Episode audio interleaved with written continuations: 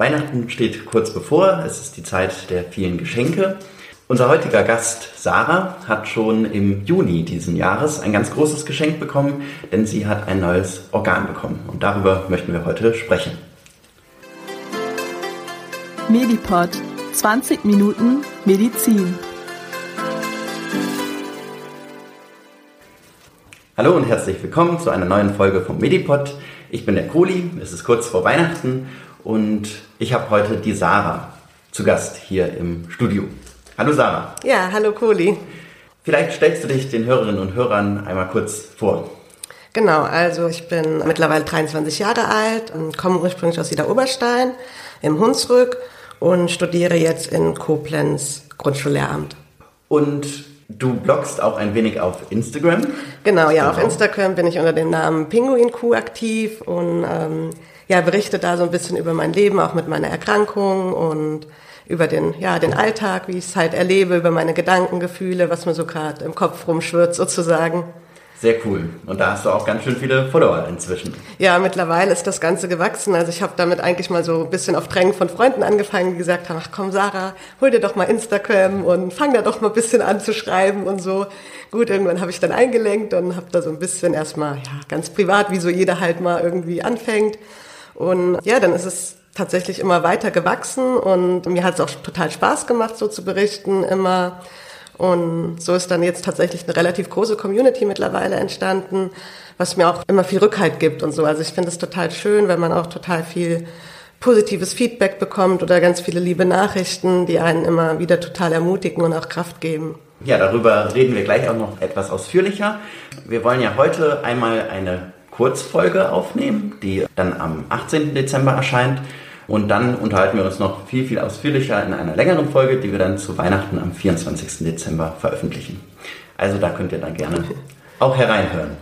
Ja, Sarah, du hast ja auch schon ein bisschen erwähnt, an was äh, bist du denn erkrankt und was führte dann dazu, dass du jetzt eine neue Lunge erhalten musst? Ja, ich habe die Erkrankung Mukoviszidose.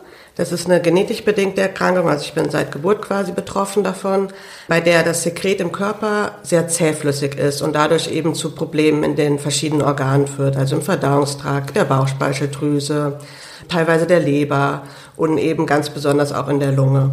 Und bei mir war es jetzt einfach auch der Fall, dass sich über, über die Zeit hinweg die Lunge so sehr verschlechtert hat, dass jetzt einfach dann die Transplantation meine einzige Überlebenschance war. Ja, Mukoviszidose ist eine sehr spannende Erkrankung. Vielleicht machen wir da irgendwann auch mal eine ausführlichere Folge zu. Denn jeder 25. trägt ja auch das Mukoviszidose-Gen in sich. Weil ähm, man ja dann noch nicht erkrankt ist. Genau, das ja, Gen genau. in sich also hat. Gen, also, ähm, genau. Das, es zählt schon zu den seltenen Erkrankungen. Das. das stimmt, da hast du recht, genau. Das Gen tragen sehr viele in sich, aber da es rezessiv ist, also genau. nicht ausgeprägt wird, wenn man nur das eine Gen hat, äh, muss man schon von Mutter und Vater dann das Gen bekommen und somit ist es dann nicht so häufig wie die Genträgerschaft. Genau. Wann hat sich denn die Mukoviszidose, also du bist ja von, von Geburt an eigentlich erkrankt, aber wann hat sich das so stärker ausgeprägt? Also so einen genauen Zeitpunkt zu markieren ist natürlich immer schwierig, weil es oft einfach auch ein schleichender Prozess ist. Also ich habe quasi von Baby an inhaliert, Medikamente genommen, Physiotherapie gehabt, ein oder andere Krankenhausaufenthalte. Für mich ist so markant, ein markanter Punkt eigentlich mit, mit 17 Jahren ungefähr. Da habe ich quasi Sauerstoff bekommen. Erstmal größtenteils nur über Nacht, aber wenn es mir dann eben schlecht geht, irgendwie Infekt war, dann auch tagsüber immer mal eine Zeit lang. Und ja, das ist so ein Punkt, wo man einfach gesehen hat, okay, da wird die Lunge jetzt doch merklich schlechter. Und ja, über die Jahre hinweg hat es dann noch, noch weiter abgebaut letztendlich. Und so richtig stark verschlechtert habe ich mich eigentlich 2017 nochmal. Da war ich dann auch auf Intensivstation behandelt worden und konnte mich aber Gott sei Dank noch mal ein bisschen stabilisieren, habe seitdem aber dann auch quasi eine nicht invasive Beatmung bekommen und auch mehr Sauerstoff gebraucht und ja, so richtig hochgekommen bin ich danach tatsächlich nicht mehr. Hm. Also das kommt dann vor allen Dingen, weil du auch viele Infekte dann an der Lunge hattest, weil die nicht so gut gereinigt werden kann. Genau, also das Problem ist einfach, dass der Schleim halt so zäh ist, dass man den kaum, kaum rausbekommt. und dadurch eben sehr infektanfällig ist oder einfach, also ich habe dann auch Keime in der Lunge gehabt, die eben ähm, quasi auch die Lunge angegriffen haben und dadurch baut sich die Lunge einfach irgendwann um, so dass die ganze Struktur der Lunge gar nicht mehr so ist, wie sie sein sollte. Und das Problem ist einfach, dadurch habe ich immer recht viel Antibiotika-Behandlungen bekommen, also als Infusion im Krankenhaus, teilweise auch zu Hause. Und die haben mit der Zeit einfach auch immer schlechter gewirkt, sodass ja die Behandlungen länger waren und einfach auch in kürzeren Abständen stattgefunden haben. Und du wusstest aber schon von Geburt an, dass du diese Krankheit hast? Genau, ich habe die Diagnose relativ kurz nach Geburt bekommen, da ich eine Schwester habe, die auch betroffen ist. Und bei ihr stand die Diagnose dann schon fest und deshalb wurde ich dann natürlich direkt getestet. Ja, also du hast ja berichtet, 2017 ging es dir dann immer schlechter. Du hattest dann wahrscheinlich auch sehr viele Krankenhausaufenthalte. Ja. Wie war das so deine, deine Jugend mit so viel Krankenhausaufenthalten, auch so viel Therapie hattest du ja wahrscheinlich auch? Ja, also auch quasi schon in der Schulzeit und auch Kindheit war natürlich immer auch viel Therapie angesagt und ich hatte das Glück, dass wir lange Zeit vieles zu Hause durchführen konnten, weil es auch ähm, die Infusionstherapien kann man auch zu Hause machen, solange man noch in einem recht guten Zustand ist, sage ich mal, ist das auch eigentlich kein Problem. Das heißt, ich bin auch mit Infusion zur Schule gegangen und habe eigentlich trotz allem immer versucht, alles so mitzumachen, was, was ging, weil mir das auch wichtig war und habe mich eigentlich gar nicht so groß einschränken lassen wollen von der Erkrankung. Und hatte aber auch eben das Glück, dass mich da auch die Schule und meine Freunde sehr gut unterstützt haben, sodass das möglich war. Und natürlich, je schlechter es dann einem ging, desto schwieriger wurde es. Gerade so beim Abitur ging es mir dann auch überhaupt nicht gut, beziehungsweise in der Zeit davor, so dass ich extrem viel gefehlt hatte und ja, alles wirklich sehr, sehr anstrengend war. Da kam auch dann das erste Mal das Thema Transplantation tatsächlich schon auf, wobei wir uns dann erstmal nochmal gesagt haben, wir wollen noch ein paar andere Sachen versuchen, ob wir, und dann war ich auch nochmal, konnten wir das nochmal ein paar Jahre herauszögern. Aber klar, es war natürlich schon immer ein Kraftakt und stehen ganz viele Menschen dahinter, dass das alles so geklappt hat und ich noch größtenteils normal am Leben teilnehmen konnte. Ja, eine echt starke Leistung dann auch von dir und auch von deinem Umfeld, die dich da so sehr unterstützt haben. Du hast berichtet, deine Schwester hat auch Mukoviszidose. Seid ihr die einzigen Geschwister oder habt ihr auch noch andere Geschwister? Genau, nee, wir sind die einzigen Geschwister und ja, meine Schwester ist auch mittlerweile leider schon verstorben an der Erkrankung. Also sie ist mit 15 schon gestorben, sehr früh, weil auch ihre Lunge einfach sich sehr schnell damals so akut verschlechtert hatte. Das war auch dann keine Transplantation mehr möglich, weil der Prozess einfach so schnell war bei ihr. Also die Mukoviszidose kann man auch, sage ich mal, nicht immer vergleichen. Ja, jede Mukoviszidose-Erkrankung verläuft anders. Wie war das damals für dich, dass dann deine Schwester ja auch an der gleichen Erkrankung verstorben ist, die du auch hast? Ja, also das war schon schwierig für mich zu begreifen. Also ich glaube, es war gar nicht so schlimm, dass sie irgendwie an der Erkrankung, die ich auch habe, verstorben ist. Das habe ich jetzt gar nicht so auf mich übertragen in dem Sinne. Damals ging es mir auch noch soweit eigentlich ganz gut.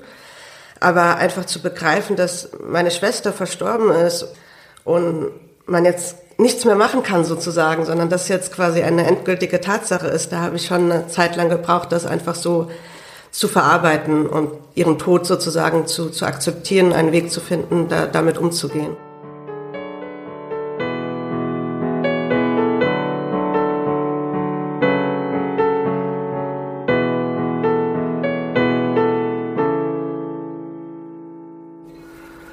Und wie ist deine Familie damit klargekommen? Deine Eltern sind auch Ärzte und Ärztinnen. Genau. Äh, also genau. ich bin, ich bin sehr froh, dass wir es wirklich geschafft haben, als Familie uns nah zu bleiben und zusammen zu bleiben und irgendwie das, das gemeinsam zu ertragen. Und eigentlich, meine Schwester gehört immer noch dazu, also ich rede doch immer eigentlich im Präsens von ihr und nicht irgendwie in der Vergangenheit, weil ich, ich habe eine Schwester, sie ist immer noch ein Teil von, von uns, von unserer Familie und ich erzähle auch gern von ihr, das macht mir eigentlich auch überhaupt nichts aus, weil ich finde es eigentlich falsch, irgendwie darüber zu, zu schweigen oder so es auszublenden, weil es gehört einfach dazu. Und wir haben es als Familie Gott sei Dank geschafft, das auch so sie quasi weiterhin immer mit, mit uns zu tragen.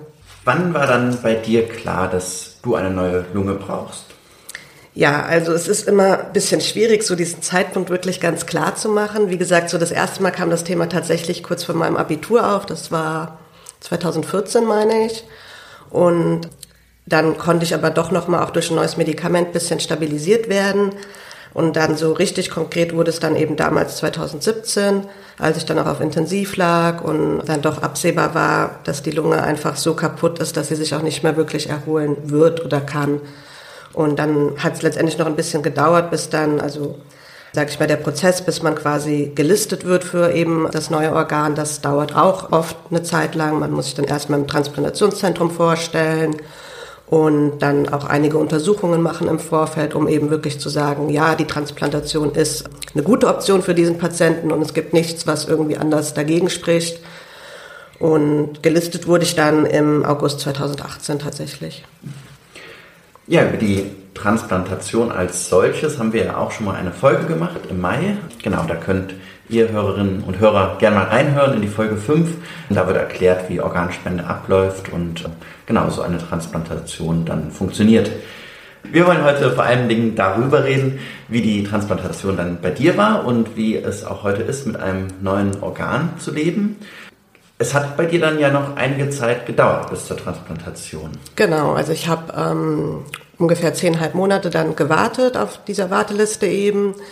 Und man muss leider schon sagen, dass ich mein Zustand, also mein Zustand war tatsächlich auch schon relativ schlecht, als ich eben gelistet wurde. Also mir wurde auch quasi im Transplantationszentrum beim ersten Termin gesagt, oh, sie hätten durchaus mal ein halbes Jahr früher kommen können.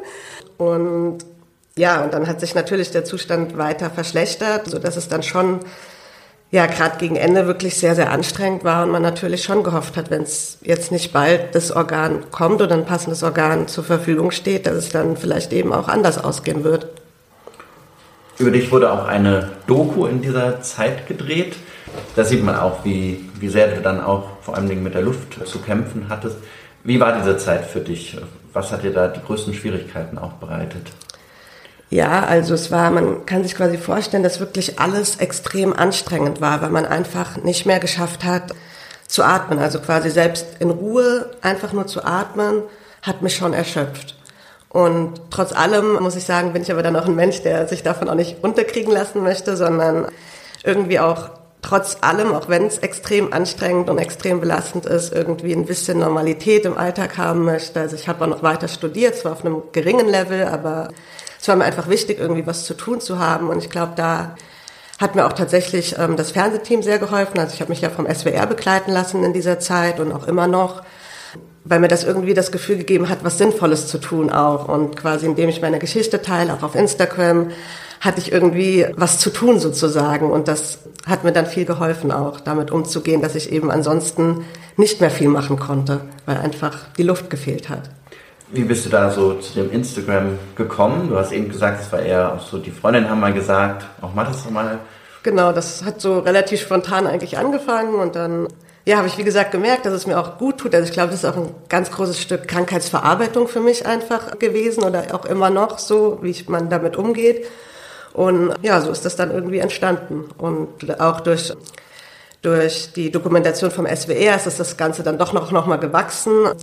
Ja, und mittlerweile, wie gesagt, eine recht große Community und es macht auch Spaß, sich einfach auch mit anderen zu vernetzen. Also ich vernetze mich schon immer auch gern mit anderen Betroffenen zum Beispiel, weil ich finde auch gerade der Austausch auf dieser Ebene tut immer nochmal extrem gut und das kann ich darüber halt dann auch. Und es ist auch total toll. Also ich freue mich immer, wenn irgendjemand schreibt, das macht mir total Mut oder auch jemand dann sagt, oh, ich habe mich jetzt wegen dir mit dem Thema Organspende beschäftigt, weil dann weiß ich so wirklich, wow, ich erreiche wirklich was damit und das ist total motivierend und schön einfach das ist dir auch wichtig, da so auch ein bisschen Aufklärungsarbeit sozusagen zu leisten und anderen zu zeigen, das kann gelingen, wenn eine Organspende gelingt. Genau, also ich glaube, Organspende wird so ganz oft so abstrakt diskutiert und gar nicht so wirklich gezeigt, was es wirklich verändern kann. Und für mich und auch für meine Familie und Freunde hat sich alles geändert, weil, weil ich leben darf. Und das ist, glaube ich, das aller, allergrößte Geschenk, was man haben darf. Und das wirklich zu transportieren, was das bedeutet und wie, wie toll das ist, was Organspende bewirken kann, das, das ist mir einfach ganz wichtig, nach außen zu tragen. Und genau, du machst es ja inzwischen fast schon sehr professionell, dein Instagram-Account. Wie schaffst du das, täglich auch ja, die ganzen Kommentare zu beantworten, so viel zu posten? Ja, also ich sag mal, ich mache mir eigentlich überhaupt keinen Druck damit, sondern mache es einfach so, wie es wie es mir gerade passt. Also ich habe jetzt nicht irgendwie fest, ich muss dann und dann was posten oder so, sondern wenn mir was ein Gedanke kommt, dann dann formuliere ich den und mach das und Ja, und so die Nachrichtenkommentare, das lese ich einfach total gerne. Also mir ist auch wichtig, tatsächlich die Nachrichten alle zu lesen und irgendwie zumindest kurz zu beantworten. Manchmal dauert es halt zwei, drei Wochen, bis ich antworte. Aber es würde mir sonst total viel verloren gehen, wenn ich mein Postfach ignoriere, weil es sind so viele liebe Nachrichten, motivierende Nachrichten und das ist mir einfach wichtig, das auch wirklich zu lesen. Also es ist immer noch vor allem eine Leidenschaft. Ja, nicht, kann man so sagen. Nicht eine Profession. Genau. Genau. Cool, ja. Und du nennst dich ja Pinguinkuh. Ähm, genau. genau. Reden wir vielleicht mal über deine Leidenschaft auch für Pinguine. Wie genau. kommt das denn? Ja, also ich kann es ehrlich gesagt gar nicht so genau sagen. Also ich liebe Pinguine über alles. Schon seitdem ich ein kleines Kind bin tatsächlich. Also wenn man so alte Kinderfotos anschaut, sieht man so mit vier, fünf Jahren so die Pinguin-Bettwäsche und da ein Pinguin-Kuscheltier und ja, ich weiß gar nicht mehr, wie es angefangen hat, aber es hat sich so durchgesetzt und wurde dann immer mehr und Dementsprechend bekomme ich jetzt auch immer dann ganz viele Pinguinsachen geschenkt, aber ich freue mich auch immer so drüber. dass, ähm, ja. Sehr cool. Wie viele Pinguine hast du so inzwischen? Oh je, viele. Also die tatsächlich die, die Stoffpinguine habe ich letztens mal gezählt. Das sind jetzt so, äh, mittlerweile sind es schon wieder 116 oder so. Also wirklich einige und Ansonsten auch stehen in der Wohnung überall Pinguine rum, sei es auf Kisten, Figuren. Ich habe eine Pinguinuhr, also wirklich überall.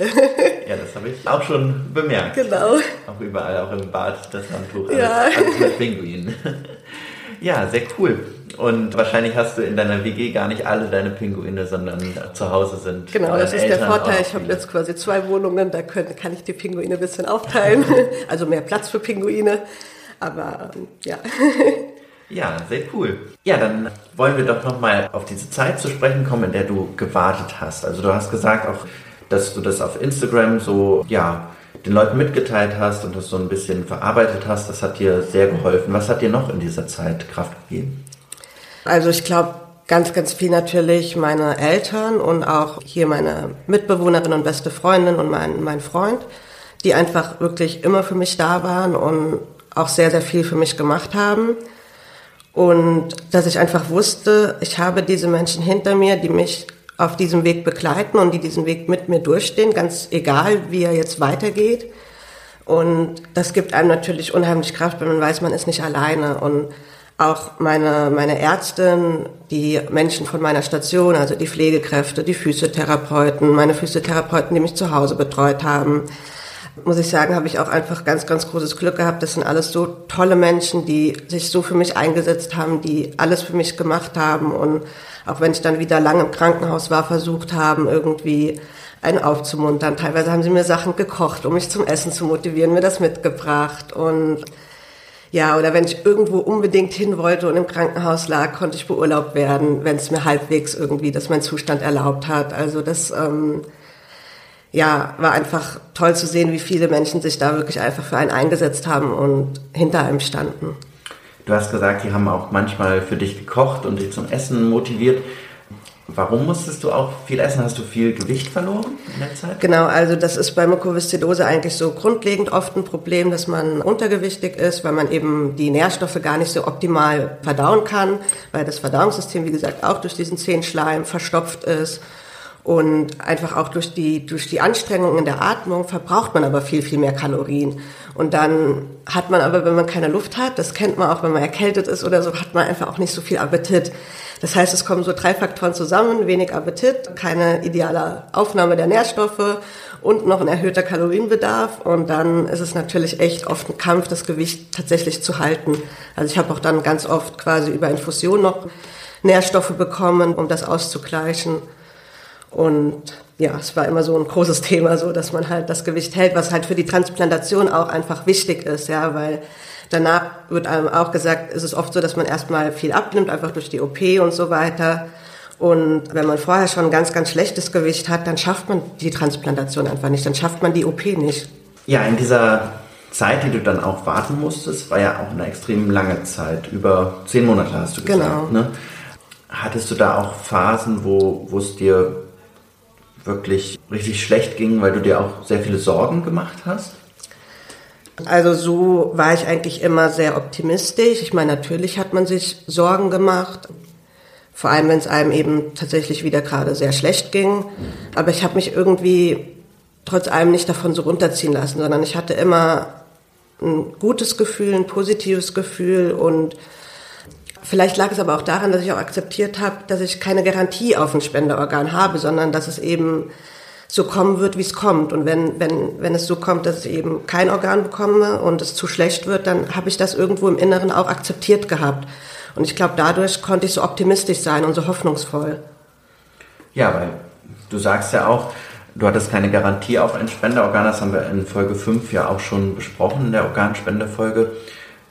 Nur ein Bruchteil der Menschen, die auf der Warteliste stehen, bekommen dann in Deutschland ja auch wirklich ein Spenderorgan. Wie hast du das ausgehalten, diese, diese Angst vielleicht auch?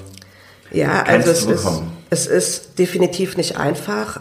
Was mir auch einfach so es schwer gemacht hat zu akzeptieren, dass man eben weiß, nicht, nicht jeder auf der Warteliste bekommt ein Organ, aber eigentlich hat jeder das Recht auf das Leben verdient. Und das ist natürlich schon schwierig zu akzeptieren, da quasi so um, um Leben und Tod irgendwie auf einer Liste zu konkurrieren. Und da hat es mir letztendlich geholfen zu akzeptieren, dass man einfach, ja, eben nach, nach Dringlichkeit bewertet wird und ja auch eine Lunge zu einem passen muss, einfach von den biologischen Voraussetzungen sozusagen, um wirklich zu, zu sehen, man nimmt jetzt auch nicht irgendwie einem anderen die Lunge weg oder sowas. Ne?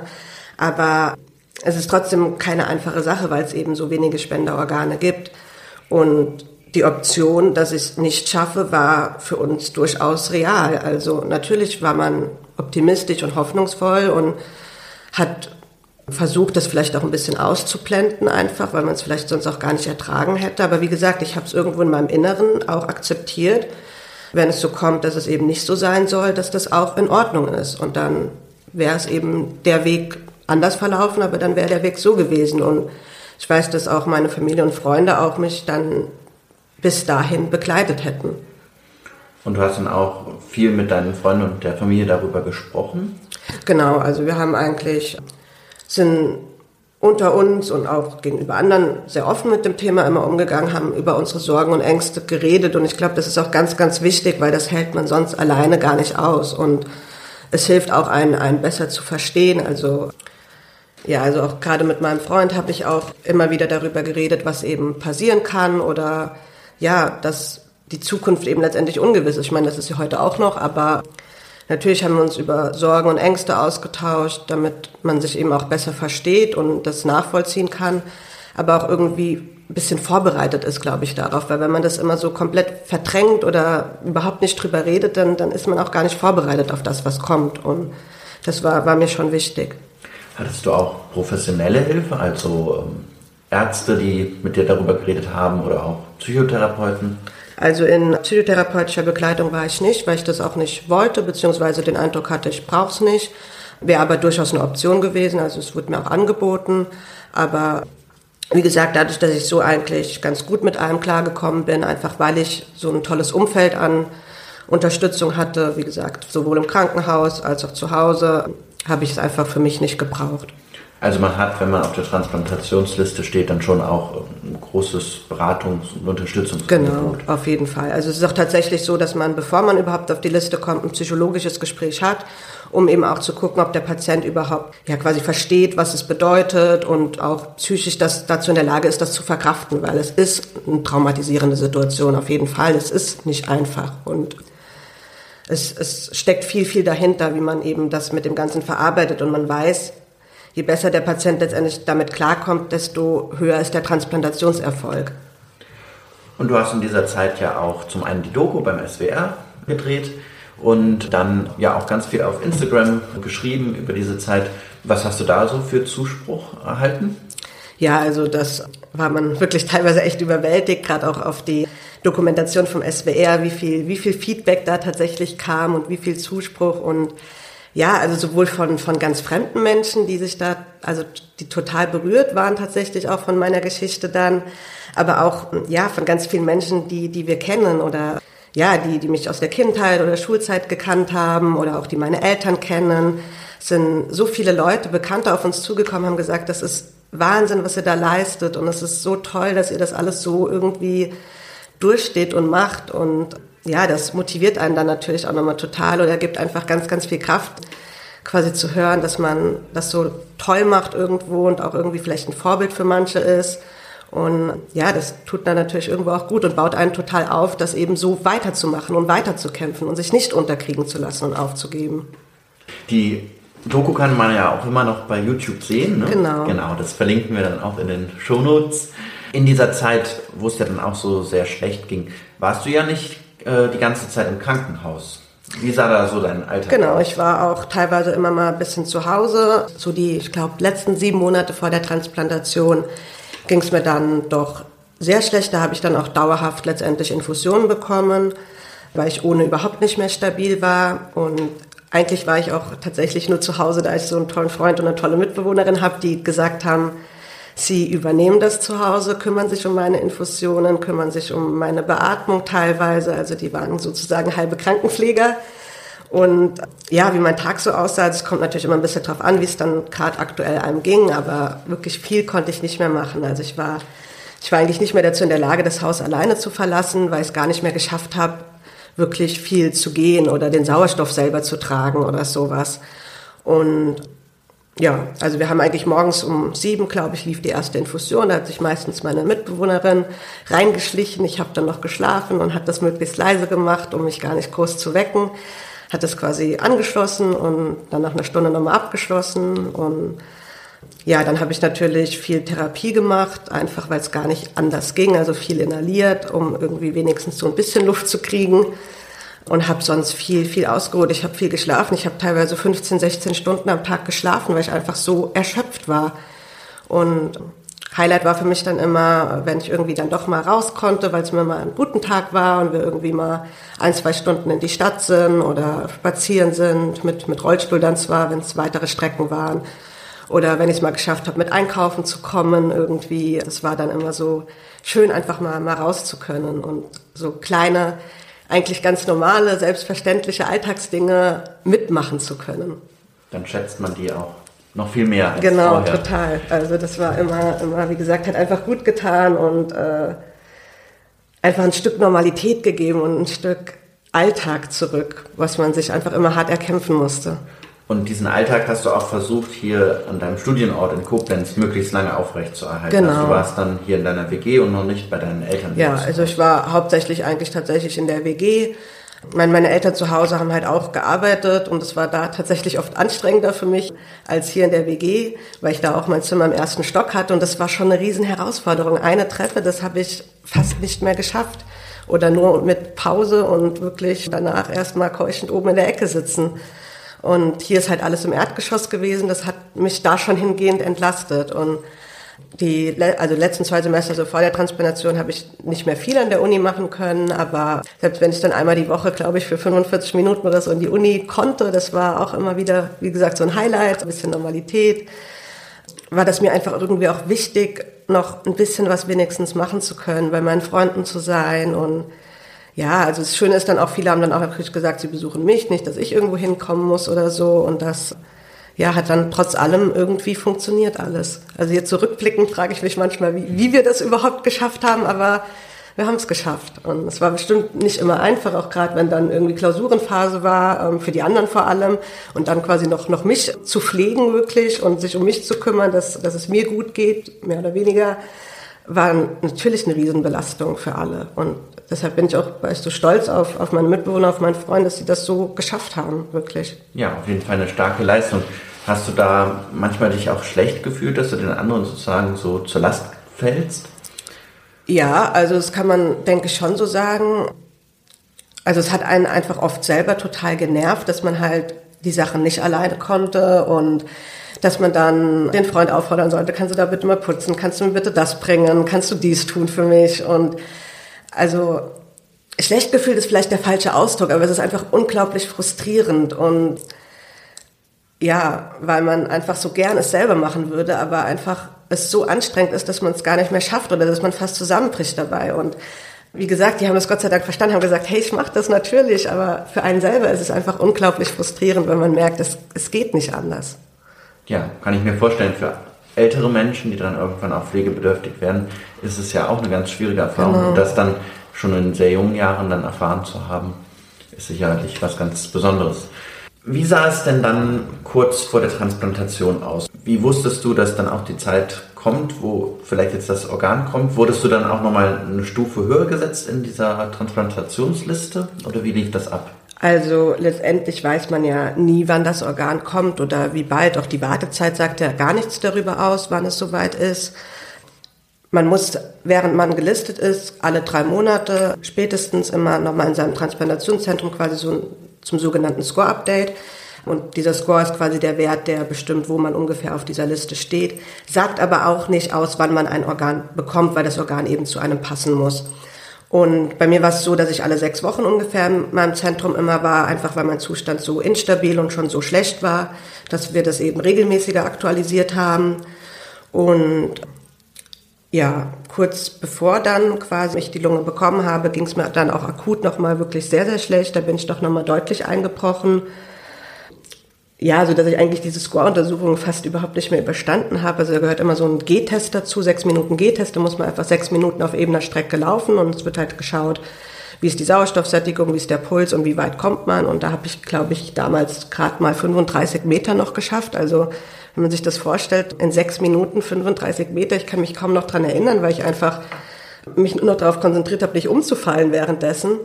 Und bin auch danach dann nochmal stationär in der Klinik gewesen. Also da ging es mir wirklich dann doch sehr, sehr schlecht, wodurch ich natürlich vom Score her ein bisschen weiter nach oben gerutscht bin, einfach weil der Zustand so schlecht war. Und ja, dann war ich nochmal stationär in der Klinik. Es hat aber auch nicht mehr so viel viel Besserung gebracht. Das hat mich nochmal ein bisschen stabilisiert, aber wirklich gut ging es mir nicht. Meine Ärztin hat mich dann trotzdem nochmal entlassen. Einfach, wir hatten auch dann noch ein Grillfest geplant, zu Hause mit bisschen Freunden und Familie vor allem. Und ich glaube, sie wollte mir eigentlich gerne ermöglichen, dass ich da halt da sein kann, hat aber schon mehr oder weniger damit gerechnet, dass ich dann eh wieder die Woche drauf wieder auf Station sein werde und dann wäre ich vermutlich auch gar nicht mehr nach Hause gegangen, weil es einfach wir auch dann an unsere Grenze und ich wollte auch nicht mehr nach Hause, weil es war es war mir einfach zu anstrengend tatsächlich. Sei es einfach nur, dass man dass man den Weg zur Küche hat oder vom Bett zum Wohnzimmer und und so weiter und das war im Krankenhaus hat man einfach dann doch noch mal mehr Unterstützung, weil auch einfach immer jemand da ist. Und ja, es kam dann ein bisschen anders als geplant, weil ich bin dann entlassen worden und ja, war dann, glaube ich, so drei Stunden zu Hause und dann wurde ich angerufen vom Transplantationszentrum, dass es ein Lungenangebot gibt.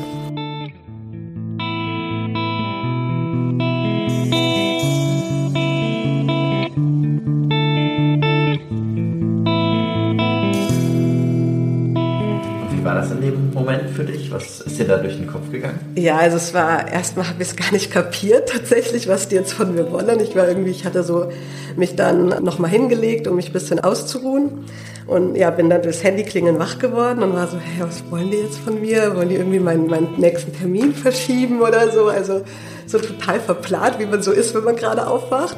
Und ja, und dann hat quasi der Arzt am Telefon gesagt, ja, es, es gibt ein Organangebot für Sie, sind, sind Sie bereit zur Transplantation? Also es wird immer noch mal gefragt, dass man auch wirklich quasi das, das will und bereit dafür ist. Und ich so, was, was? Ja, ja, natürlich. Ähm, und dann wird man natürlich schon ein bisschen aufgeregt. Also so richtig kapiert habe ich, glaube ich, da noch gar nicht, sondern erst in dem Moment, als er dann gesagt hat, gut, dann stellen wir Ihnen jetzt den Rettungswagen, der Sie dann zu uns bringt. Und dann war ich erstmal so, okay, wow, es ist wirklich ernst. Es könnte jetzt passieren. Also man weiß zu dem Zeitpunkt auch noch nicht sicher, ob es wirklich dann zur Transplantation kommt. Und dann ja, war ich erstmal so, okay, wow, was mache ich jetzt? Und dann habe ich meinen Papa im Nachbarraum gehört, bin erstmal zu ihm, habe gesagt, Papa, ich habe ähm, hier einen Anruf und völlig durcheinander. Und er hat auch direkt ja gezittert und war so, ach du Gott, äh, was passiert jetzt? Und ist dann runter zu meiner Mama, mein Freund war da hat denen berichtet, was passiert ist. Und dann ja, sind irgendwie alle wild im Haus rumhergelaufen, ähm, haben irgendwie dann schnell ein paar Sachen gepackt. Und ja, eine halbe Stunde war dann der RTW da und meine Mama ist dann mit mir gefahren. Und mein Papa und mein Freund sind dann im Auto hinterher sozusagen. Und ja, dann ging es in die Klinik.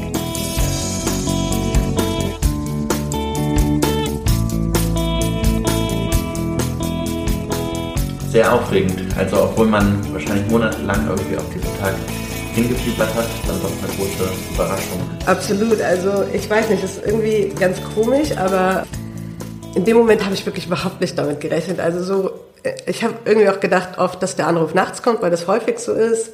Und ich glaube, wo ich noch im Krankenhaus war, wenn er da gekommen wäre, ich wäre ich hätte irgendwo damit gerechnet gehabt, aber als ich da dann gerade, wie gesagt, gerade nach Hause gekommen war und das Grillfest eigentlich geplant war, in dem Moment standen einfach so andere Dinge im, im, in den Gedanken, dass man da nicht damit gerechnet hat, dass es genau dann passiert. Und ich meine, natürlich war es die beste Nachricht, die ich je erhalten hätte konnten. Und wir haben uns da auch gefreut. Natürlich, dass es jetzt soweit sein könnte oder soweit ist. Wobei natürlich auch dann irgendwie natürlich gerade bei meinen Eltern, glaube ich, auch gewisse Angst mit dabei war, weil jetzt wurde es eben ernst. Ne? Und ja. Genau, du sagst gerade auch, jetzt wurde es ernst. Also so eine Transplantation ist ja auch keine ganz einfache Operation. Wie genau läuft das ab und äh, was hattest du da vielleicht auch für Sorgen jetzt vor der Transplantation? Genau, also ich meine, man weiß nie, wie gut man die Transplantation übersteht oder generell, was, was danach kommt, hat man ja auch noch viele Risiken. Also ich meine, erstmal muss man die Operation selbst schaffen und ich glaube, das war für meine Eltern und Freunde tatsächlich viel, viel schlimmer, weil ich sag mal so, ich, ich hatte letztendlich nichts mehr zu verlieren, weil ich auch einfach gespürt habe, dass ich nicht mehr so lange durchhalten werde ohne Transplantation. Und deshalb habe ich irgendwie vor der OP überhaupt keine Angst gehabt, sondern ich war komplett ruhig und optimistisch und wusste, jetzt ist es soweit. Das war natürlich schon aufregend, aber irgendwie wusste ich, ich schaffe das, ich krieg das hin. Und ähm, war dadurch irgendwie, ja, ich will nicht sagen entspannt, aber, aber sehr ruhig eigentlich und sehr, sehr hoffnungsvoll und optimistisch. Und ich glaube, für meine Eltern war das viel, viel schlimmer, weil die natürlich total Angst hatten. Und ich meine, sie haben ja auch die ganze OP-Zeit, es waren, glaube ich, sechs, sieben Stunden, warten müssen und wussten nicht, wie es mir geht und wie alles verläuft und so weiter und mussten diese Stunden durchstehen. Und hatten dann natürlich extreme Sorgen, wie geht's dem Kind, gibt's Komplikationen, was kann alles passieren, gerade dadurch, dass sie auch Ärzte sind, auch in der Anästhesie arbeiten, kennen sie natürlich die Risiken und wussten, es ist keine einfache Operation und das geht einem dann, glaube ich, gerade in diesen Stunden, wo ich dann im OP lag, total durch den Kopf und das muss man erstmal aushalten und auch überstehen. Kann ich mir gut vorstellen. Dann war das natürlich äh, ein stundenlanges Warten. Wer war alles dabei? Also deine Mutter ist mit im RTW gefahren, aber dein Vater ist sicherlich ja dann noch nachgekommen. Genau, also mein Papa und mein Freund, die sind dann im Auto hinterher und waren auch tatsächlich kurz nach uns schon da. Und das Kamerateam war dann noch da. Und ja, meine beste Freundin und ihr Freund, also Mitbewohnerin, beste Freundin, die kamen dann auch. Die waren dann ein bisschen später da, also ich habe sie Gott sei Dank noch gesehen, aber quasi so halbe Stunde später bin ich dann auch schon in OP gekommen. Und das waren so, war für mich auch ganz toll, dass so eigentlich die wichtigsten Menschen nochmal alle da waren und ja, ich mich quasi von allen nochmal gewissermaßen verabschieden konnte. Wobei das auch für mich irgendwie total schwierig war. Also ich musste mich, äh, ich bin dann schon in OP bekommen, gekommen, bevor endgültig feststand, dass die Lunge wirklich in Ordnung ist und ich wirklich transplantiert werden kann, musste mich dementsprechend schon verabschieden, ohne zu wissen, ob, ob ich jetzt transplantiert werde oder nicht. Das war irgendwie so ein ganz, ganz komisches Gefühl, aber ich habe auch dann ganz, ganz bewusst an der OP-Schleuse gesagt, ja, auf, auf Wiedersehen oder wir sehen uns wieder, weil ich nicht Tschüss sagen wollte, weil mir war klar, wir sehen uns wieder, wir werden uns wiedersehen, das wird funktionieren. Macht euch keine Sorgen sozusagen und ja. Ja, beeindruckend, wie viel Optimismus du dann auch immer ausgestrahlt hast und wahrscheinlich auch deinen Freundinnen und Freunden und Verwandten auch irgendwie ja, die Hoffnung mitgegeben hast. Man kann das natürlich auch alles in, in der Doku vom SWR auch gut sehen, gut mitverfolgen. Wie lief dann die OP ab? Ja, ich meine, von der OP selber habe ich wenig mitbekommen, da habe ich erstmal geschlafen. Aber also was ich halt so weiß, natürlich macht erstmal die Anästhesie ihre Sachen, also intubiert einen dann, beatmet einen, legt diverse Katheter zur Überwachung und um Infusionen zu geben und so weiter. Und dann kommt eben irgendwann das Team, was die Lunge quasi geholt hat. Also quasi ein Team von meiner Klinik fliegt in die Entnahmeklinik, wo, wo der Organspender ist, verstorben ist und kommt dann mit der Lunge zurück. Und die wird dann auch nochmal so ein bisschen präpariert, so dass sie eben dann passt und verbunden werden kann. Und dann wird quasi nacheinander transplantiert. Also es wird zuerst die, die, ähm, ich weiß gar nicht, ob jetzt rechts oder links zuerst transplantiert wurde, aber zuerst die eine Seite und solange wird man dann, das ist so eine kritische Phase, eben über quasi die halbe alte Lunge beatmet, was dann natürlich, wenn die eh schon sehr schlecht ist, nochmal schwieriger ist.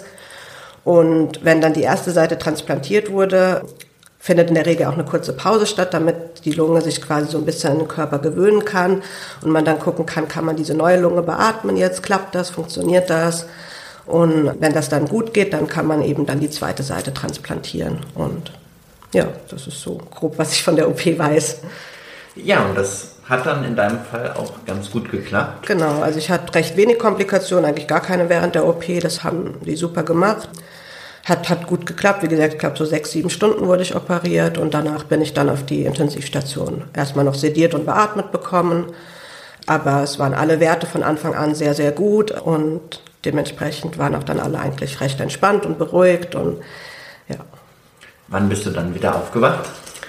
Ich glaube, oh je, jetzt muss ich erstmal überlegen, so, ja, einen Tag später ungefähr schon tatsächlich, genau. Also ich habe so ein bisschen dann, konnte ich, ja, eigentlich am, am nächsten Tag abends dann konnte ich schon extubiert werden, also musste ich nicht mehr beatmet werden und bin dann so langsam wach geworden. Also an die ersten zwei, drei Tage erinnere ich mich nicht vollständig. Das war dann schon noch so ein bisschen, was passiert gerade? Aber eigentlich war ich ab dann wach sozusagen, genau.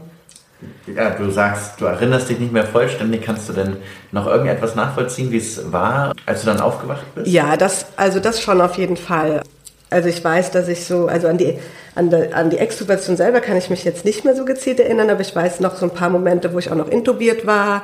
Irgendwie, das ist total komisch war mit diesem Schlauch im Hals, weil dann musste ich husten, aber irgendwie ging das nicht, weil der gestört hat und hä, was ist eigentlich gerade so los? Und dann weiß ich aber, dass, dass meine Eltern da waren und gesagt haben, es ist alles gut und das sind so meine, meine ersten Erinnerungen. Und dann habe ich noch Erinnerungen dann, wo ich dann schon extubiert bin und quasi selber atme tatsächlich. Vielleicht noch mit bisschen Sauerstoff, aber eigentlich schon selber atme. Aber so, so meine erste Frage dann, ja, Mama, bin ich transplantiert? Habe ich, hab ich die neue Lunge? Das einfach, ich wollte es, glaube ich, einfach nochmal hören. So, ja, es ist alles gut, es ist so. Und ich habe es eigentlich auch total gespürt. Eigentlich musste ich es gar nicht fragen. Eigentlich wusste ich es, aber irgendwie musste ich es nochmal hören, weil es war von Anfang an anders. Also man konnte jetzt noch nicht so kräftig durchatmen, wie man sich das vielleicht vorstellt, einfach weil mir dafür die ganze Atemmuskulatur gefehlt hat, weil man Schmerzen hat und so weiter. Aber was für mich total erstaunlich war, die Lunge hat sich so einfach bewegen lassen. Es ist einfach Luft rein und raus und es war nicht so anstrengend. Hat, ich musste nicht mit voller Kraft irgendwie pressen, dass da irgendwie Luft reinkommt oder rausgeht, sondern es hat einfach, einfach funktioniert. Und es war so leise. Die Lunge hat nicht irgendwie geraschelt wegen Sekret oder gepfiffen, weil es eng war, sondern es war einfach ganz, ganz ruhig, das Atmen. Und irgendwie hatte ich dann am Anfang auch total Angst, dass ich so langsam atme, weil meine Atemfrequenz einfach normal war. Und ich so, ich atme viel zu langsam irgendwie so. Aber ich habe einfach tiefer atmen können. Und das war so ganz, ganz erstaunlich. Ja, das ist spannend, wie du das beschreibst selbst wenn man jetzt keine Lungenerkrankung hat, achtet man ja eigentlich gar nicht auf die Lunge und genau. merkt gar nicht, was das für ein Also ich musste ist, tatsächlich, ja, ich musste tatsächlich auch erstmal lernen, wieder unbewusst zu atmen, weil das konnte ich gar nicht mehr, weil ich mich immer viel zu sehr auf das Atmen konzentriert habe. Das war mir gar nicht so bewusst, dass es so war. Aber wirklich einfach wieder so ganz unbewusst zu atmen, ohne da so ein Augenmerk drauf zu legen, das musste ich auch wieder lernen tatsächlich. Und wie lange hat das dann so gedauert? Wie lange warst du auf der Intensivstation und wann konntest du dann auch die ersten Schritte sozusagen wieder ins Leben machen? Genau, also ich war tatsächlich nur dreieinhalb Wochen im Krankenhaus nach der Transplantation, war aber die ganze Zeit auf der Intensiv, wobei ich dann später schon relativ fit eigentlich war. Und die ersten Tage waren natürlich somit die anstrengendsten, weil einfach, wie gesagt, man hatte noch Schmerzen, der Kreislauf hat rumgesponnen, einem war schlecht und irgendwie man konnte gar nichts und ja, das war dann natürlich schon, schon anstrengend, aber und trotz allem wurde man natürlich irgendwie immer gepusht und dann hier und jetzt das und, und so weiter. Also ich habe auch, glaube ich, schon am ersten Tag an der Bettkante gesessen und ja, bin dann auch die Tage dann immer mal von der Physiotherapie zumindest ans Bett gestellt worden. Gelaufen bin ich, glaube ich, so an Tag neun oder zehn das erste Mal. Ja, aber irgendwie hat es trotzdem Spaß gemacht, in Anführungsstrichen, weil man gemerkt hat, man, man kommt in die richtige Richtung und es wird langsam besser. Und es gab dann auch immer mal blöde Momente und blöde Tage dazwischen, an denen irgendwie gar nichts lief, aber so im grundlegenden Ton hat man irgendwie gemerkt, so langsam geht es jetzt endlich wieder aufwärts. Und das war natürlich ganz toll. Und ja, gerade als ich dann das erste Mal wirklich so über den Stationsflur gelaufen bin, das war ein Wahnsinnsmoment für mich. Also es war einfach so krass, wenn ich jetzt vorher noch erzählt hatte, da bei diesem letzten G-Test mit den sechs, äh, sechs Minuten G-Test irgendwie gerade diese 35 Meter irgendwie überstanden und überhaupt keine Luft bekommen und fast umgefallen und dann ja kannst du auf einmal laufen und deine Atmung ist ruhig, du hast keinen Sauerstoff und es geht einfach und natürlich die Beine wollten eigentlich nicht ähm, und man hat danach auch, auch wenn es dann auch nur 40, 50 Meter vielleicht waren, Muskelkater des Todes gehabt. Aber von der Luft her war es kein Problem mehr. Und das war einfach so krass. Und dann sind wir da zum Stationsbus, da war so ein Fenster. Und dann einfach dort zu stehen und zu spüren, wow, ich bin gerade hier hingelaufen, ohne Sauerstoff und ohne Luftnot zu haben. Das war ein wahnsinniger Moment. Konntest du dir das vor der Transplantation irgendwie vorstellen oder war das wirklich überraschend, wie das dann wirklich nach der Transplantation war? Also man hat sich natürlich immer ähm, das mal so vorgestellt, wie es so sein wird. Ich kenne auch einige bereits transplantierte Menschen und kenne natürlich deren Erfahrungen und deren Beschreibungen, aber das wirklich selbst zu erleben, war nochmal was ganz, ganz anderes irgendwie und nochmal viel intensiver und viel, ja, einfach viel krasser nochmal, als es einfach man sich es vorstellen konnte. Einfach wirklich diesen, diesen Unterschied zu erleben. Und ich konnte mir irgendwie nie vorstellen, dass es wirklich, also auch als ich dann zu Hause war, so die ersten Wochen, war das für mich so total spannend, alles zu entdecken, was alles geht und wie unanstrengend alles ist. Also ich weiß nicht, ich hätte schon immer gedacht, dass so eine Treppe hochgehen auch für normalen Menschen wenigstens ein bisschen anstrengend ist, aber irgendwie, es geht eigentlich total. Ne? Es ist also jetzt gerade mal so mindestens ein Stockwerk, ist ja wirklich nicht mehr anstrengend. Und das war für mich schon total erstaunlich. Das konnte ich mir so wirklich nicht mehr vorstellen. Welche Gedanken und Gefühle haben dich da in dieser Zeit nach der Transplantation dann auch beschäftigt? Ja, also man war einfach total glücklich erstmal und hat sich über so viele Kleinigkeiten einfach gefreut und so vieles, wie gesagt, gerade neu entdeckt. Das hat total Spaß gemacht.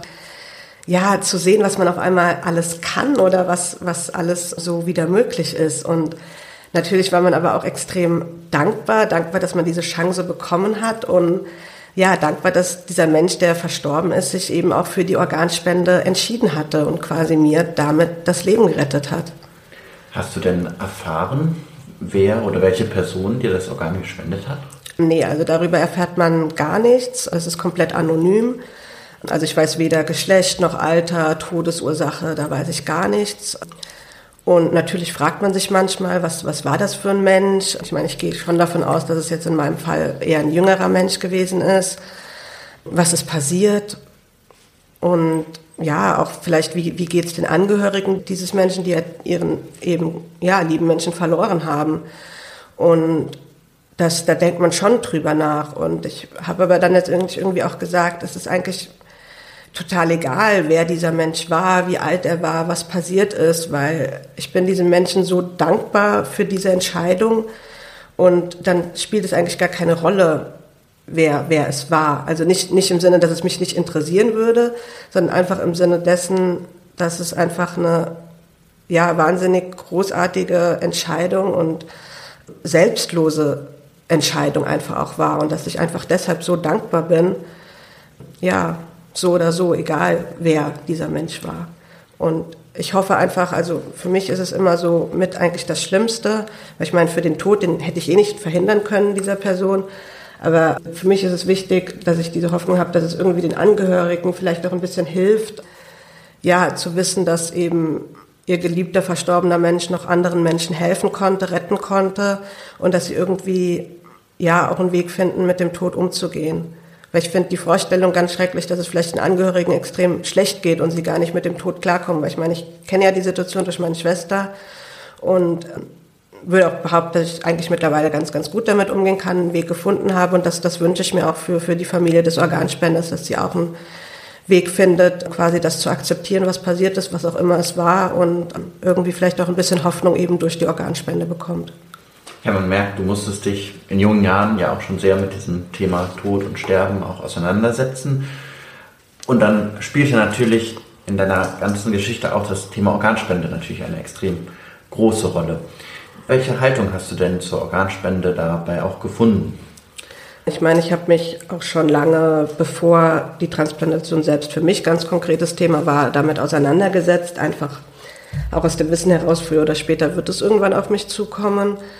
Und also ich persönlich finde eigentlich eine Organspende eine ganz tolle Sache. Also ich glaube, ich habe sogar mal mit, ich weiß gar nicht, 14 Jahren oder so zu meiner Mama gesagt, es ist eigentlich total toll, wenn man am Hirntod verstirbt und Organspender sein kann, weil das ist doch das Schönste, wenn man im eigenen Tod noch anderen Menschen helfen kann. Und ja, und das drückt eigentlich auch meine Einstellung dafür aus, dass es einfach, finde ich, eine tolle Sache ist und eigentlich schön ist, wenn auch wenn für einen selber die, die nicht, nichts mehr getan werden kann, wenn man dann irgendwie wenigstens anderen Menschen nochmal diese, diese Hoffnung und dieses Leben wirklich schenken kann. Und das, das erlebe ich ja jetzt gerade wirklich, was es wirklich bedeutet. Und ich meine, ich, ich, ich darf wieder leben. Und zwar viel mehr, als ich in den Jahren vor der Transplantation leben durfte, gewissermaßen. Und das ist einfach wirklich ein riesen, riesen Unterschied. Also ein Riesengeschenk, was ja. dir auch der Organspender sozusagen in seinem Tod dann nochmal gemacht hat. Das, das allergrößte Geschenk. Und ich glaube, es ist auch nicht nur ein Geschenk nur für mich, sondern auch für meine Eltern, für meine Freunde, für meine Familie, also für, für uns alle. Ja, es ist einfach wirklich das, das allergrößte Geschenk, einfach auch wieder leben zu dürfen. Und man nimmt irgendwie natürlich auch die Gedanken an den Organspender jetzt immer mit sich, trägt man einfach auch mit in sich drinnen. Ich habe zum Beispiel auch hier ein Armband an, das hat mir meine Tante damals noch auf der Intensivstation geschenkt. Und sie hat gesagt, das sollte ich eben auch an den Organspender erinnern und du ihn dadurch irgendwie immer ein bisschen mitnehmen. Und irgendwie ist es natürlich, lebt man jetzt auch ein bisschen für diese Person mit und trägt natürlich auch Verantwortung, auch für die Lunge. Und ich denke, man muss sich auch einfach bewusst machen, dass es eben keine Selbstverständlichkeit ist, dass, dass man ein Organ bekommt und dementsprechend auch, ja, das wertschätzen, darauf aufpassen und die Erinnerung an den Organspender damit auch, ja, irgendwie zu, zu würdigen und dessen, quasi dessen Entscheidung zu, zu wertschätzen.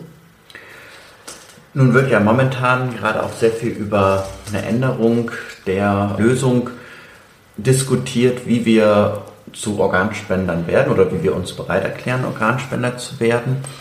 Da wird ja viel diskutiert, dass wir die sogenannte Widerspruchslösung einführen sollten, dass man wirklich zu Lebzeiten widersprechen muss, Organe zu spenden und nicht wie momentan erstmal zustimmen muss. Wie siehst du das, diese Diskussion? Genau, also ich finde, es ist einfach ganz, ganz wichtig, dass sich jeder mal mit diesem Thema Organspende auseinandersetzt. Das ist so ja, einfach das, worauf es meiner Meinung nach ankommt. Also ich finde es völlig in Ordnung, wenn man sagt, ich kann mir das für mich überhaupt nicht vorstellen, warum auch immer. Ja, es sind teilweise ganz verschiedene Gründe. Ich erlebe ja auch den Austausch eben auch durch Instagram mit vielen. Ganz viele Menschen sind einfach verunsichert, viele sind falsch informiert tatsächlich. Und wie gesagt, ich finde, es ist eine sehr individuelle, persönliche Entscheidung und wenn das jemand für sich ausschließt, ist das ja auch völlig in Ordnung. Trotzdem bin ich für die Widerspruchsregelung, einfach aus dem Grund, weil ich glaube, dass sie uns dazu befähigt, sich mit dem Thema auseinanderzusetzen und das Thema Organspende irgendwo auch mehr in den Fokus rückt. Und momentan hat man einfach oft das Gefühl, ja, Organspende betrifft mich nicht, fertig, ähm, warum sollte ich mir darüber Gedanken machen? Es wird einfach schnell beiseite geschoben. Und ich glaube, mit der Widerspruchslösung wird es irgendwie präsenter und es wird akzeptiert, dass Organspende einfach dazugehört. Und wenn man sich dann vielleicht mal Gedanken irgendwie über den Tod macht, dann berücksichtigt man Organspende automatisch. Und das ist momentan einfach ganz oft nicht der Fall. Und deshalb bin ich für diese Regelung, dass man einfach, ja, quasi dadurch befähigt wird, sich wirklich mit diesem Thema auseinanderzusetzen. Du hast auch eben gesagt, du hast jetzt eine ganz besondere Verantwortung für das Organ, das du bekommen hast. Wie sieht diese Verantwortung aus? Was musst du da auch jetzt in deinem Alltag tun, damit das Organ immer so gut weiter funktioniert? Genau, also jetzt danach ist es einfach wichtig, dass man ja gewissermaßen auf das Organ aufpasst. Man kann selber viel dafür machen und ich finde, das bin ich dem Spender gegenüber einfach auch schuldig, dass ich alles dafür mache, dass es meiner Lunge oder unserer Lunge gewissermaßen gut geht. Und zum einen sind es einfach die Medikamente, also die Immunsuppression, damit ich das Organ nicht abstoße, dass ich die pünktlich nehme. Und also ich muss zum Beispiel auch immer nüchtern bleiben morgens, um, um die zu nehmen, dass ich mich da, daran halte, an diese Regeln. Und aktuell habe ich noch relativ viel Therapie, also ich muss noch viel inhalieren, einfach zu, zur Prophylaxe, um die Lunge zu schützen, damit dort jetzt sich keine Pilze oder Bakterien oder so festsetzen. habe natürlich jetzt noch viel, viel Physiotherapie auch, um mich einfach aufzubauen. Und es gibt einige Essensregeln zum Beispiel, auch aus Infektionsgründen. Darf man jetzt natürlich kein rohes Fleisch, keine rohen Eier essen, aber auch Obst und Gemüse muss entweder geschält oder gekocht werden. Das sind so Regeln, wo man jetzt einfach sich halt dran halten muss, damit man sich nicht irgendwas was einfängt. Oder auch wenn ich jetzt irgendwo zum Beispiel einkaufen gehe, dann setze ich einen Mundschutz auf, damit ich mir jetzt keinen Infekt einfange. Das sind ja so Sachen, wo ich drauf achten muss. Ja, du sprichst ja auch von unserem Organ jetzt sozusagen. Fühlt sich das denn noch immer so ein bisschen fremd auch an oder dass du sozusagen einen Teil von einem anderen Menschen in dir trägst? Denkst du da noch viel dran? Also spüren tut man das tatsächlich überhaupt nicht. Also es fühlt sich ganz, ganz natürlich an. Man merkt gar nicht, dass es irgendwie ein, ein fremdes Organ ist.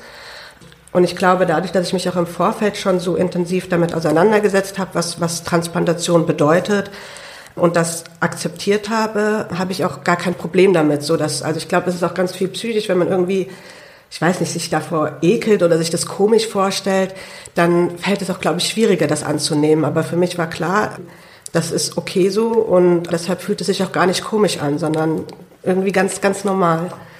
Und ja, trotzdem ist es irgendwo natürlich nicht nur meine Lunge, sondern es ist irgendwo unsere Lunge, weil ich meine, dieser Organspender hat die Jahre, die er mit dieser Lunge gelebt hat, auf diese Lunge auch gut aufgepasst und darauf bin ich auch dankbar, ja, ähm, dass, dass die Lunge so, so gut ist, dass sie mir jetzt so gut helfen kann und ich jetzt mit dieser Lunge so leben darf.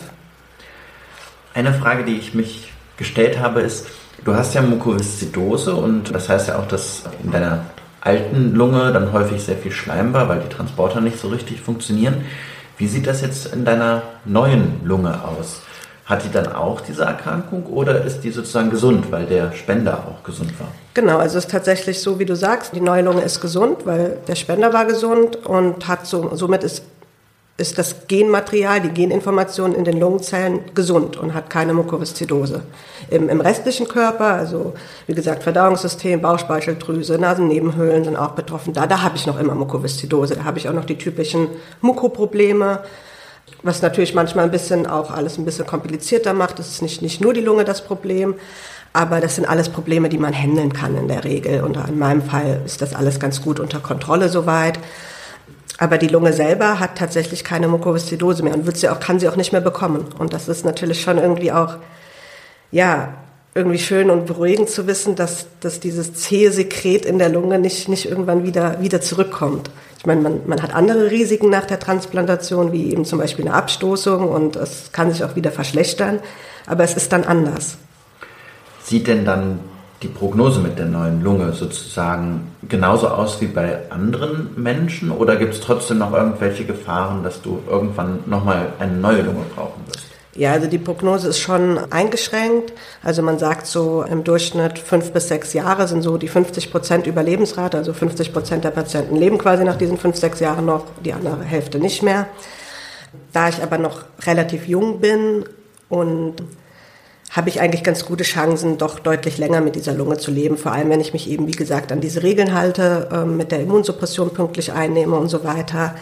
Aber eine absolute Sicherheit und Garantie hat man nicht. Aber also ich meine, ich kenne Transplantierte, die sind schon über zehn Jahre transplantiert und denen geht es immer noch gut.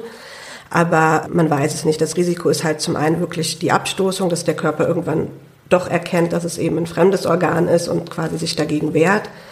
Das führt dann in der Regel auch einfach wieder zu einer ja, Verschlechterung der Lungenfunktion und kann eben dann auch sogar dazu führen, dass eine zweite Transplantation notwendig ist. Dadurch, dass ich, wie gesagt, noch relativ jung bin, wäre das unter gewissen Umständen durchaus auch eine Option. Und das andere ist einfach auch die, die Tabletten, die ich jetzt nehme, haben natürlich auch viele Nebenwirkungen. Also sie können Leber, Niere schädigen, das Krebsrisiko steigt deutlich an. Und das kann natürlich auch sein, dass man irgendwann einfach andere medizinische Probleme haben, die gar nicht die Lunge betreffen, die dann eben auch dazu führen, dass man vielleicht früher verstirbt. Und überwiegen jetzt nach der Transplantation erstmal sozusagen die fröhlichen und glücklichen Gefühle oder denkst du auch manchmal daran, dass sozusagen die Prognose auch nicht so ist wie bei anderen Menschen? Also ich bin da weiter komplett optimistisch, ehrlich gesagt. Ich glaube, das liegt auch ein bisschen daran, dass ich einfach das klingt jetzt für Gesunde ganz komisch wahrscheinlich, aber ich bin mit der Mukoviszidose eben von klein auf aufgewachsen und für mich war 30 Jahre ein extremes Alter sozusagen. Also das war damals, als ich so Kind war, so die mittlere Lebenserwartung mit der Erkrankung. Und von dementsprechend habe ich nie damit gerechnet, irgendwann mal 80 zu werden und rechne es auch jetzt nicht damit. Aber das ist für mich nichts Schlimmes. Also es ist einfach ganz, ganz normal für mich in dem Fall. Und deshalb überwiegt auf jeden Fall das Glück und die Freude. Und ich sage immer, es weiß nie, niemand weiß, was in der Zukunft kommt und was passieren kann. Und ein komplett gesunder Mensch kann auf den nächsten Tag einen Unfall haben, kann, kann krank werden. Und mir ist das einfach vielleicht nur viel bewusster, dass es eben jeder Tag ein Geschenk ist, aufs Neue, immer wieder. Und dafür bin ich eigentlich dankbar, dass ich das wertschätzen zu weiß und dadurch auch vielleicht mein Leben oft ein bisschen mehr genieße und nicht so vertrödele vielleicht. Was hast du dann besonders genossen in den Monaten jetzt nach der Transplantation? Also woran ich total Freude gefunden habe, ist tatsächlich irgendwo hinzugehen oder sowas und sich bewegen zu können.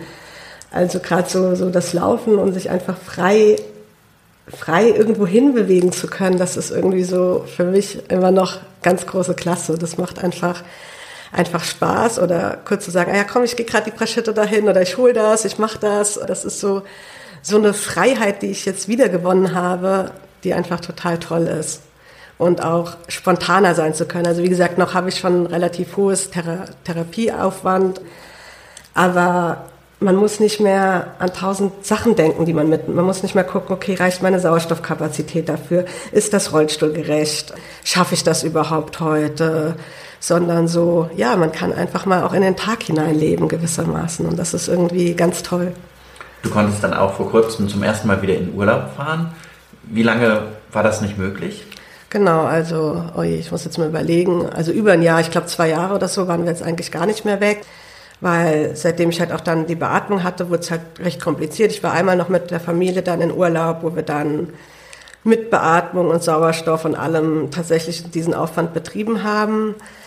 Aber danach war mein Zustand einfach auch zu schlecht, um nochmal wegzufahren. Da hätte ich, hätte ich nicht mehr genießen können und wollte es auch nicht mehr, weil es zu anstrengend war. Und dann einfach jetzt wieder in Urlaub fahren zu können und also tatsächlich war es für mich total spannend, auswärts zu schlafen, weil ich konnte aufgrund der Beatmung und dem Sauerstoffbedarf zum Beispiel nicht mal bei meinem Freund übernachten. Es, es ging nicht. Ich konnte nur zu Hause oder im Krankenhaus schlafen, weil ich ansonsten nicht versorgt wäre. Und einfach jetzt diese Freiheit zu haben, zu sagen, hey Schatz, ich schlafe heute bei dir und das ist kein Problem, das ist total toll. Und genauso war es halt auch im Urlaub. Ich konnte einfach in der Ferienwohnung übernachten sozusagen, ohne dass ich vorher mir einen Sauerstoff organisieren musste und meine Beatmung mitnehmen musste und alles, sondern das, das geht einfach. Und man hat den Urlaub auch ganz, ganz anders genießen können, weil man einfach nicht so erschöpft war, wenn man was unternommen hat. Und das ist auch irgendwie total toll. Du hast eben berichtet, du hast immer noch ein sehr straffes Therapieprogramm. Wie sieht denn so eine typische Woche momentan bei dir aus? Genau, also ja, es fängt eigentlich morgens damit an, da klingelt erstmal um 9 Uhr mein Wecker, damit dass ich meine Medikamente punktlich nehme. Dann frühstücke ich meistens irgendwas und dann inhaliere ich erstmal. Das ist meistens schon mal so eine Stunde erstmal morgens inhalieren. Und dann muss ich gewisse Werte dokumentieren. Gut, das mache ich meistens sogar vorher. Also so Blutdruck messen, Temperatur, Gewicht, eine kleine Lungenfunktion muss ich jeden Morgen protokollieren.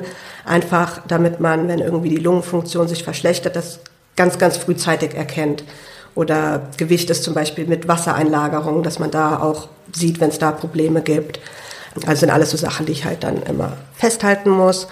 Und ja, dann musste ich mich momentan noch so ein bisschen um meine Nase kümmern, weil ich da auch nochmal operiert wurde, wegen der Mukoviszidose sozusagen. Und ja, danach habe ich ein bisschen Freizeit, beziehungsweise habe dann oft jetzt Physiotherapie gehabt oder mache dann selbstständig Übungen und kann dann aber auch ein bisschen, ja, nach Lust und Laune irgendwas betreiben und gestalten. Und dann muss ich mittags nochmal inhalieren, ist auch wieder so, ja, eine Dreiviertelstunde ungefähr zwischendurch natürlich immer mal wieder ein paar Medikamente einwerfen und am Abend wiederholt sich das dann auch nochmal. Also da wird dann auch nochmal inhaliert und auch nochmal eine Lungenfunktion gemacht und protokolliert. Das sind so die Sachen, genau. Und du musst auch viele Medikamente nehmen, hast du gesagt. Wie viele nimmst du da so? Ja, also so 30 bis 40 Tabletten 30 sind das bestimmt, Tabletten. genau. Die musst du alle schlucken. Ja. Das ist äh, sicherlich eine ganz schöne Herausforderung. Ja, ich habe Gott sei Dank kein großes Problem damit, weil ich meine, Medikamente habe ich auch schon vorher einige genommen, sind jetzt vielleicht sogar ein paar mehr eher, aber viel, viel weniger habe ich vorher auch nicht genommen und ich nehme die auch tatsächlich alle auf einmal. Also zehn, zehn, zehn, zehn Tabletten auf einmal schlucken ist so kein Ding für mich. und wie behältst du da den Überblick über diese ganzen Tabletten? Also es geht eigentlich total. Ich meine, ich, ich kenne alle Medikamente und Dosierungen mit Namen im Kopf. Ich weiß es alles auswendig tatsächlich. Ich brauche eigentlich nicht mal wirklich einen Plan. Ich stelle einmal die Woche richtig meine Medikamente quasi für die gesamte Woche, habe die dann in einer Wochendose sozusagen und dann ähm, ist es auch vom Aufwand her nicht ganz so hoch. Das ist dann einmal die Woche eine halbe Stunde, die ich brauche, da um die ganzen Tablettendosen zu stellen und dann, dann ist wieder gut. Und ja, ich glaube, dadurch, dass ich einfach schon, schon immer daran gewohnt bin, auch Medikamente zu nehmen, habe ich das schon so irgendwie so in mir drin, dass ich da den Überblick irgendwie behalte. Aber ja, es ist natürlich schon, schon einiges. Und wie gesagt, für die Medikamente, die ich auch zu festen Uhrzeiten nehmen muss, habe ich mir auch überall immer einen Handywecker programmiert, weil sonst schafft man das dann doch nicht, ne? da wirklich immer genau auf die Uhr zu gucken. Ach ja, jetzt ist es soweit. Da ist dann eine kleine Erinnerung doch ganz hilfreich. Also einen Teil der Medikamente hast du auch schon vorher genommen, wegen der Mukoviszidose wahrscheinlich. Ne? Genau. Und ein Teil ist jetzt dazugekommen wegen dem neuen äh, Organ. So ist es. Was musst du da dann genau nehmen? Also das Wichtigste ist natürlich die Immunsuppression. Das sind eigentlich drei verschiedene Medikamente da zur Immunsuppression. Ja, dann habe ich jetzt noch ein, ein Blutdruckmedikament bekommen, weil mein Blutdruck durch die Nebenwirkungen quasi wiederum zu hoch ist. Ja, so ein paar quasi Nahrungsergänzungsmittel, weil das alles im Körper ein bisschen zu niedrig ist bei mir. Also Magnesium, Eisen, Zink, Selen muss ich noch zusätzlich einnehmen, weil das der Körper einfach noch nicht selbstständig schafft momentan. Und ja, so die typischen Mukomedikamente muss ich ein paar Vitamine nehmen, was für die Leber, und Enzyme, damit ich das Essen überhaupt verdauen kann. Und genau, dann habe ich noch ein Medikament für die Schilddrüse drinnen. Ja. Ja, spannend. ein, ein, großer Cocktail. Genau, bunt gemischt. Man freut sich tatsächlich auch immer, wenn die Tabletten verschiedene Farben haben. Das ist immer so, ah cool, Medikament, das ist ja rot. Ah genau, das, das ist auch noch jetzt nach der Transplantation ganz wichtig. So ein paar Prophylaxen, also ich nehme Antipilzmittel jetzt sozusagen, damit sich da halt nichts irgendwie jetzt festsetzen kann. Und zwei Antibiotika nehme ich dreimal die Woche auch zur Prophylaxe, dass man da eben ein bisschen abgedeckt ist. Wie lange wirst du diese Immunsuppression jetzt brauchen? Die werde ich lebenslang einnehmen müssen. Also die wird irgendwann ein bisschen reduziert, aber grundlegend bin ich jetzt, muss ich die für immer einnehmen. Und worauf muss vielleicht auch dein Umfeld achten, wo du jetzt immunsupprimiert bist? Genau, also letztendlich heißt halt, dass wenn ich immunsupprimiert bin, dass ich einfach anfälliger bin für Infekte und solche Sachen. Das heißt, ich muss halt selber sehr auf die Hygiene achten und mein Umfeld oder Freunde, die wissen dann natürlich auch Bescheid. Wenn die zum Beispiel einen Infekt haben oder krank sind, dass sie sich dann halt eher nicht mich besuchen oder wir uns nicht treffen, auch wenn es nur ein leichter Infekt ist, dass man dann halt Abstand hält. Ja, oder dass wenn sie irgendwie von, von jetzt gerade in der Infektsaison im Winter, wenn sie dann von draußen kommen, dass sich erstmal die Hände desinfizieren, wenn sie mich besuchen oder zu mir kommen. So Sachen, genau. Jetzt im Winter zum Beispiel, fährst du dann auch Bus oder Bahn oder hältst du dich da eher jetzt momentan zurück? Also dadurch, dass ich jetzt noch so frisch transplantiert bin auch, soll ich Bus und Bahn fahren auf jeden Fall vermeiden und mache es auch eigentlich überhaupt nicht. Und ich denke, später im Sommer ist man da ein bisschen entspannter und im Winter hat man da aber immer so, glaube ich, dann jetzt ein bisschen, ja, was heißt Bedenken, aber man versucht es zu vermeiden. Also ich meine, wenn, habe ich einen Mundschutz auf und desinfiziere mir vorher und nachher einmal die Hände gerade, weil im Bus packt man ja auch dann, hält man sich wo fest, packt vieles an und so weiter, was, was dann andere Leute auch schon vorher angefasst haben, die vielleicht krank waren, dann noch die Erreger drauf sitzen. Also da muss man schon, schon aufpassen einfach. Aber ich glaube, es ist auch wichtig, dass man sich jetzt nicht komplett verrückt macht mit diesen ganzen Hygieneregeln, sondern ja, auch, auch keine Angst hat, rauszugehen, ja, weil einfangen kann man sich immer was, man kann es nicht ganz vermeiden. Aber wenn man so grundlegend auf diese paar Sachen achtet, dann ist man schon eigentlich relativ, was heißt sicher, aber man macht das, was man machen kann und man sollte trotzdem leben, weil man ist ja auch transplantiert worden, um, um zu leben und nicht, um sich jetzt irgendwie ja, unter einer Gummiblase zu verstecken und einzukriechen. Das ist, glaube ich, auch ganz wichtig. Ja, und vor kurzem bist du ja jetzt auch zurück in deine Studierenden-WG hier in Koblenz gekommen. Kannst du denn jetzt auch zum Studium wieder gehen? Genau, also das habe ich fest vor. Ist jetzt nochmal ein bisschen spezielle Situation bei mir, beziehungsweise eigentlich ganz praktisch sozusagen. Im Bachelor habe ich quasi schon alle Vorlesungen, Seminare und so weiter abgeschlossen. Also ich habe jetzt gar keine Kurse mehr an der Universität selber, sondern muss nur noch eine Hausarbeit schreiben und dann die Bachelorarbeit. Hat für mich jetzt den Vorteil, dass ich eben mich erstmal noch nicht in vollgequetschte Seminarräume unter lauter hustende Menschen setzen muss, worüber ich jetzt gerade, eben weil es noch nicht so lange her ist, bei mir eigentlich ganz, ganz froh bin, dass ich dem so ein bisschen aus dem Weg gehen kann. Aber ja, ich habe jetzt vor, meine Hausarbeit zu schreiben und dann nächstes Semester vielleicht dann auch mit Master wieder ganz regulär zur Uni zu gehen, zu Vorlesungen zu gehen und freue mich total drauf. Und was sind noch so für Pläne für deine Zukunft jetzt, die du vielleicht auch in den letzten Jahren nicht umsetzen konntest wegen deiner Erkrankung? Genau, also ich meine erstmal natürlich weiter studieren, fertig studieren, dann irgendwann arbeiten zu gehen auch.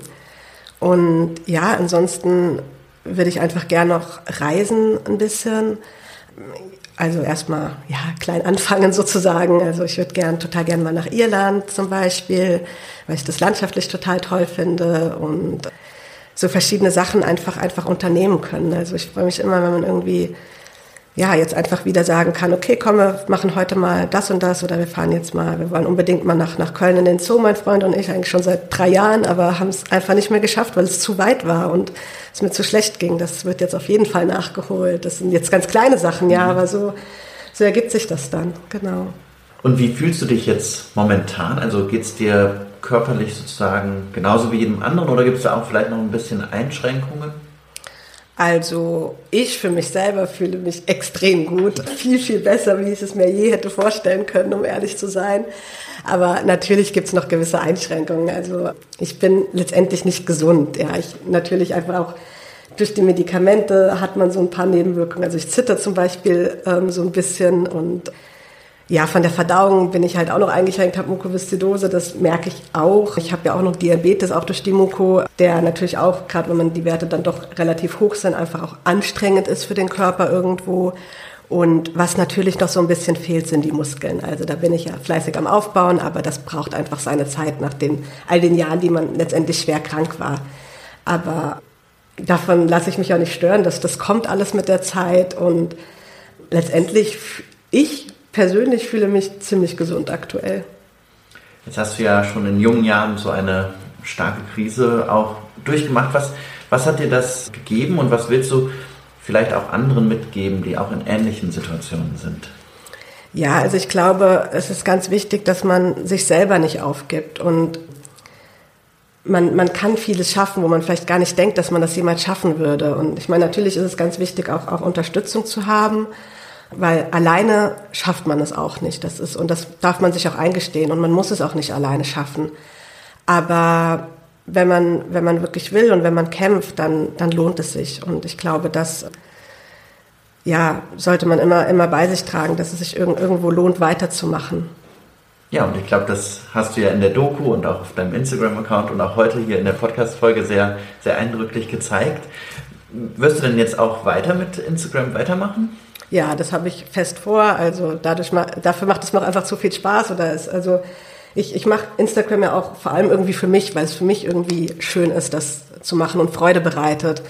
Und ich glaube, es ist auch ganz schön, jetzt auch zu zeigen, was, was alles wieder, wieder möglich ist und wie, wie, wie ich das Leben vielleicht auch aus meiner Perspektive mit, mit meiner Geschichte wahrnehme und genießen kann.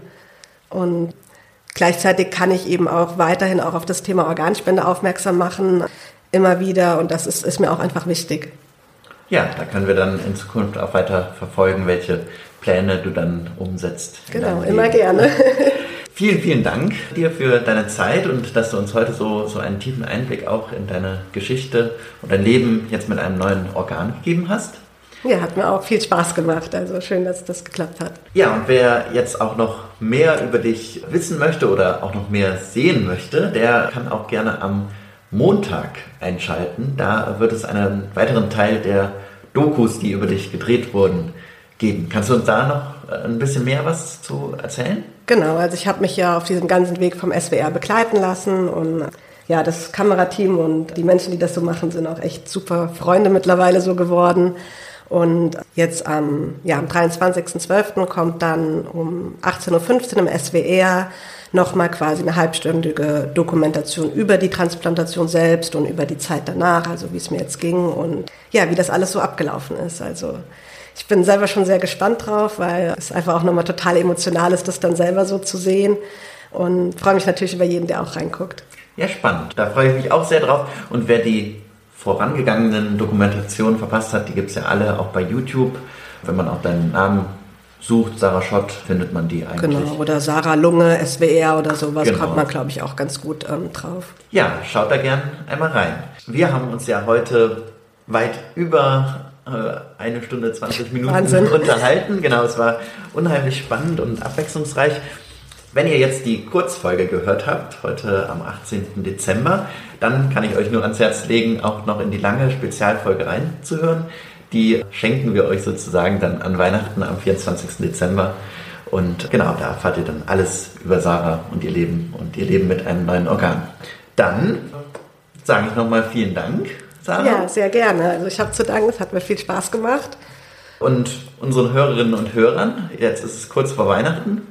Oder wenn ihr die Spezialfolge hört, ist es heute schon Heiligabend. Dann wünschen wir euch auch ein schönes Weihnachtsfest. Habt ja. eine schöne Zeit mit euren Familien, kommt gut ins neue Jahr. Genau, von mir auch auf jeden Fall frohe Weihnachten an alle und ja, genießt diese Zeit, die ihr habt mit Familien, Freunden und ja, genießt das Leben. Ich kann nur noch ankündigen, dass wir auch an, am neuen Jahr eine, eine Neujahrsfolge machen, Dominik und ich.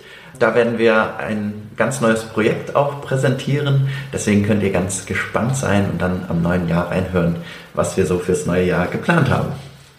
Und dann wünsche ich euch Hörerinnen und Hörern und auch dir, Sarah, alles Gute, auch für das neue Jahr. Und bis bald. Ja, danke schön. Dir auch. Medipod. Jeden ersten und dritten Mittwoch im Monat. Überall, wo es Podcasts gibt.